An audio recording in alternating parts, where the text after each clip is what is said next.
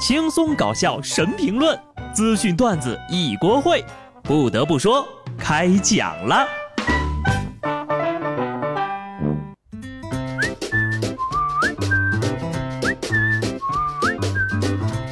Hello，听众朋友们，大家好，这里是有趣的。不得不说，我是机智的小布。三伏天来了，现在呢，全国各地是热的热，涝的涝，但是整体呀，也没有特别恶劣的天气。虽然天气是很热。但是你有听说过这把汽车都热化了的事故吗？这种事情竟然真的发生了。上期节目呢，跟大家讲了，说是那个科威特城的阳光下最高温度呀，一度达到七十多度，刷新了全球的高温记录。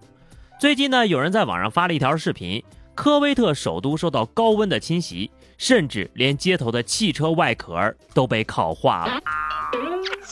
上一期节目呢，是我不够谨慎啊，这已经不是满大街的熟人了，而是鲛人和胡人呐。《西游记》里的火焰山也不过如此吧。谁要是对自己不满意的，可以去那儿回炉重造一下。所以说呀，这明年的卡塔尔世界杯十一月份才开始，是有道理的呀。不光是天气情况，这人性层面啊，也有一些出乎意料的事情发生了。江苏昆山警方接到了一个市民报警，他像往常一样去停车的地方取车上班，结果发现呢，自己汽车的左后车胎被人换成了备胎，一查监控才发现被人给调包了，拆了别人的原装轮胎给自己换上，这是移别人的花接自己的木，缺德，但也不算缺了大德，还知道给人换个备胎，你要是把原装的坏胎给换上。估计这车主呀，一时半会儿还真看不出来。不得不说，偷一个轮胎给自己换上，被抓到就得拘留；没被抓到呢，车主损失几百块钱，有损失，但是还在可控的范围之内。同样是偷，最可恨的就是那些偷孩子的，丧尽天良呀！一九九七年，郭刚堂时年两岁半的幼子郭新振在家门口被拐了，二十多年来呀。郭刚堂为了寻找儿子，骑行四十多万公里，跑了三十一个省，报废了十辆摩托车。这二十四年寻子路上，曾帮助七个家庭找到了孩子，但他自己的孩子却一直没有找到。以此事为背景呢，有导演就把他寻子的故事搬上了荧幕。《失孤》这部电影呀，讲的就是他的故事。主演刘德华更是完美的演绎了一位失去孩子的父亲。然而，就在今年六月份，事情出现了转机。公安机关通过 DNA 比对，成功找到了被拐多年的郭新振。就在上个礼拜，郭刚堂夫妇与儿子见面，一家人紧紧拥抱，痛哭流涕。在场的所有人呢，无不为这个家庭的重聚而感到感动。同时呢，警方也抓获了当年拐卖郭振兴的两名犯罪嫌疑人，他们也将受到法律的严惩。事件的结局呀，虽然是美好的，但是失去了二十多年的家庭时光，再也弥补不回来了。往后的日子需要父母、孩子以及养父母商量处理好，这些呢就都是家事了。我们作为外人呢，无需更多的评价，唯有祝福。另外，孩子的父亲是真的不容易啊，穷困潦倒，一直寻亲，从未放弃寻找。终于，这个故事呢，在今天画上了句号。被儿子困住了二十多年的郭刚堂，也可以继续往前走了。二十多年来呀，多亏了这么多的热心人帮忙，多亏了越来越先进的 DNA 技术，多亏了警方的坚守，以及从不言弃的父亲。得知郭刚堂找回儿子之后呢，华仔专门录制了一段视频，为郭刚堂送上祝福，并向公安机关表示致敬。六年之后，电影《失孤》。迎来了最美好的结局。当被问及未来如何与儿子的养父母相处的时候呢？郭刚堂表示，就当是认了一门亲戚，这样去走动走动，就两个字儿：真诚。如果孩子愿意孝顺养父母，郭刚堂呢是会接受的，发自肺腑的尊重孩子的决定。其实这件事情呀，抉择起来挺不容易的。我们都认为买卖同罪。如果孩子是养父母买来的，那养父母呀比人贩子更可恶。但是这几十年来，养父母和孩子一定也是有感情的，亲生父母又能怎么样呢？太难了。郭刚堂找到了自己的孩子，但还有人到现在都没有找到自己走失的孩子。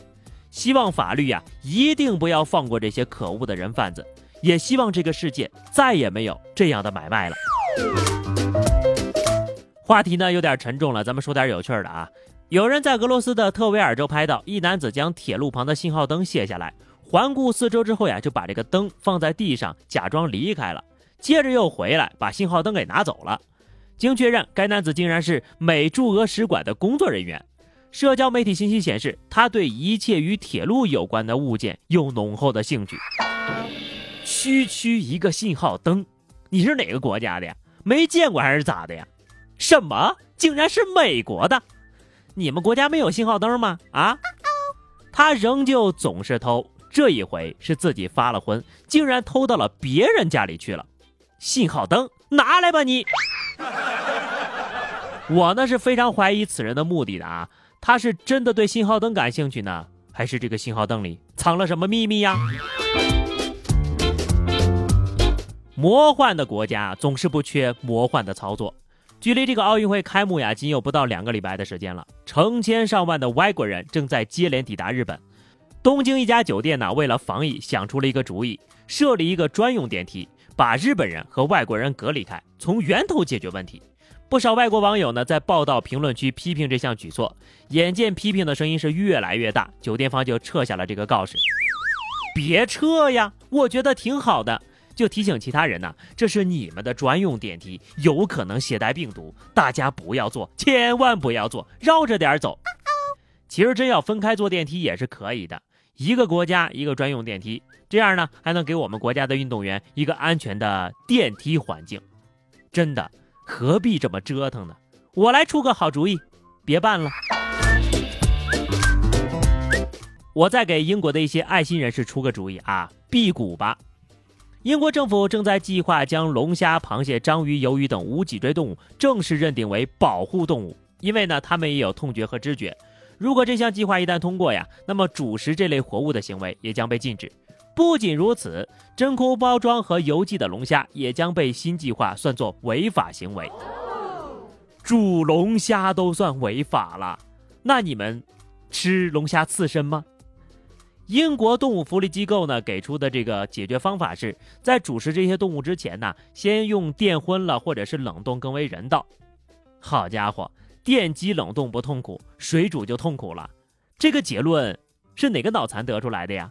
你干脆呀，把龙虾买回家，等它寿终正寝了再吃呗。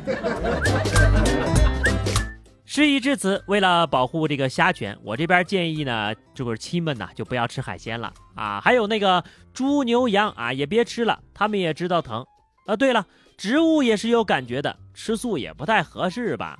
喝西北风吧，西北风不怕疼。想问问这个臭流氓脸疼不疼？芜湖一男子醉酒之后，在朋友的陪同下去超市买水醒酒，在酒精的刺激之下呢，竟然向一旁的年轻女子伸出了咸猪手。姑娘可没惯着他啊，反手就是一巴掌，并且当场报了警。不得不说，这位女士呀，有武打明星的天赋，教科书一般的反手一巴掌，而且这个速度是相当之快啊！我看了好几遍，眼前只有影子，愣是没看见这手是怎么上的脸。建议再演示一遍，哈哈，这货呢，分明就是粪坑里面插吸管，你就使劲作吧，酒精刺激就耍流氓啊！各位女士啊，一旦碰到这种行为，一定要大力的还击，并且当着所有人的面怒斥呼救，这种猥琐男就会退缩了啊！当然了，除了反击呢，法律层面也还需要更多的措施来保护女性，只有公平公正的执法，才能让有更多的女孩反手一巴掌的勇气。好了，那么以上就是本期节目的全部内容了。关注微信公众号 DJ 小布或者加入 QQ 群二零六五三二七九二零六五三二七九，来和小布聊聊人生吧。下期不得不说，我们不见不散，拜拜。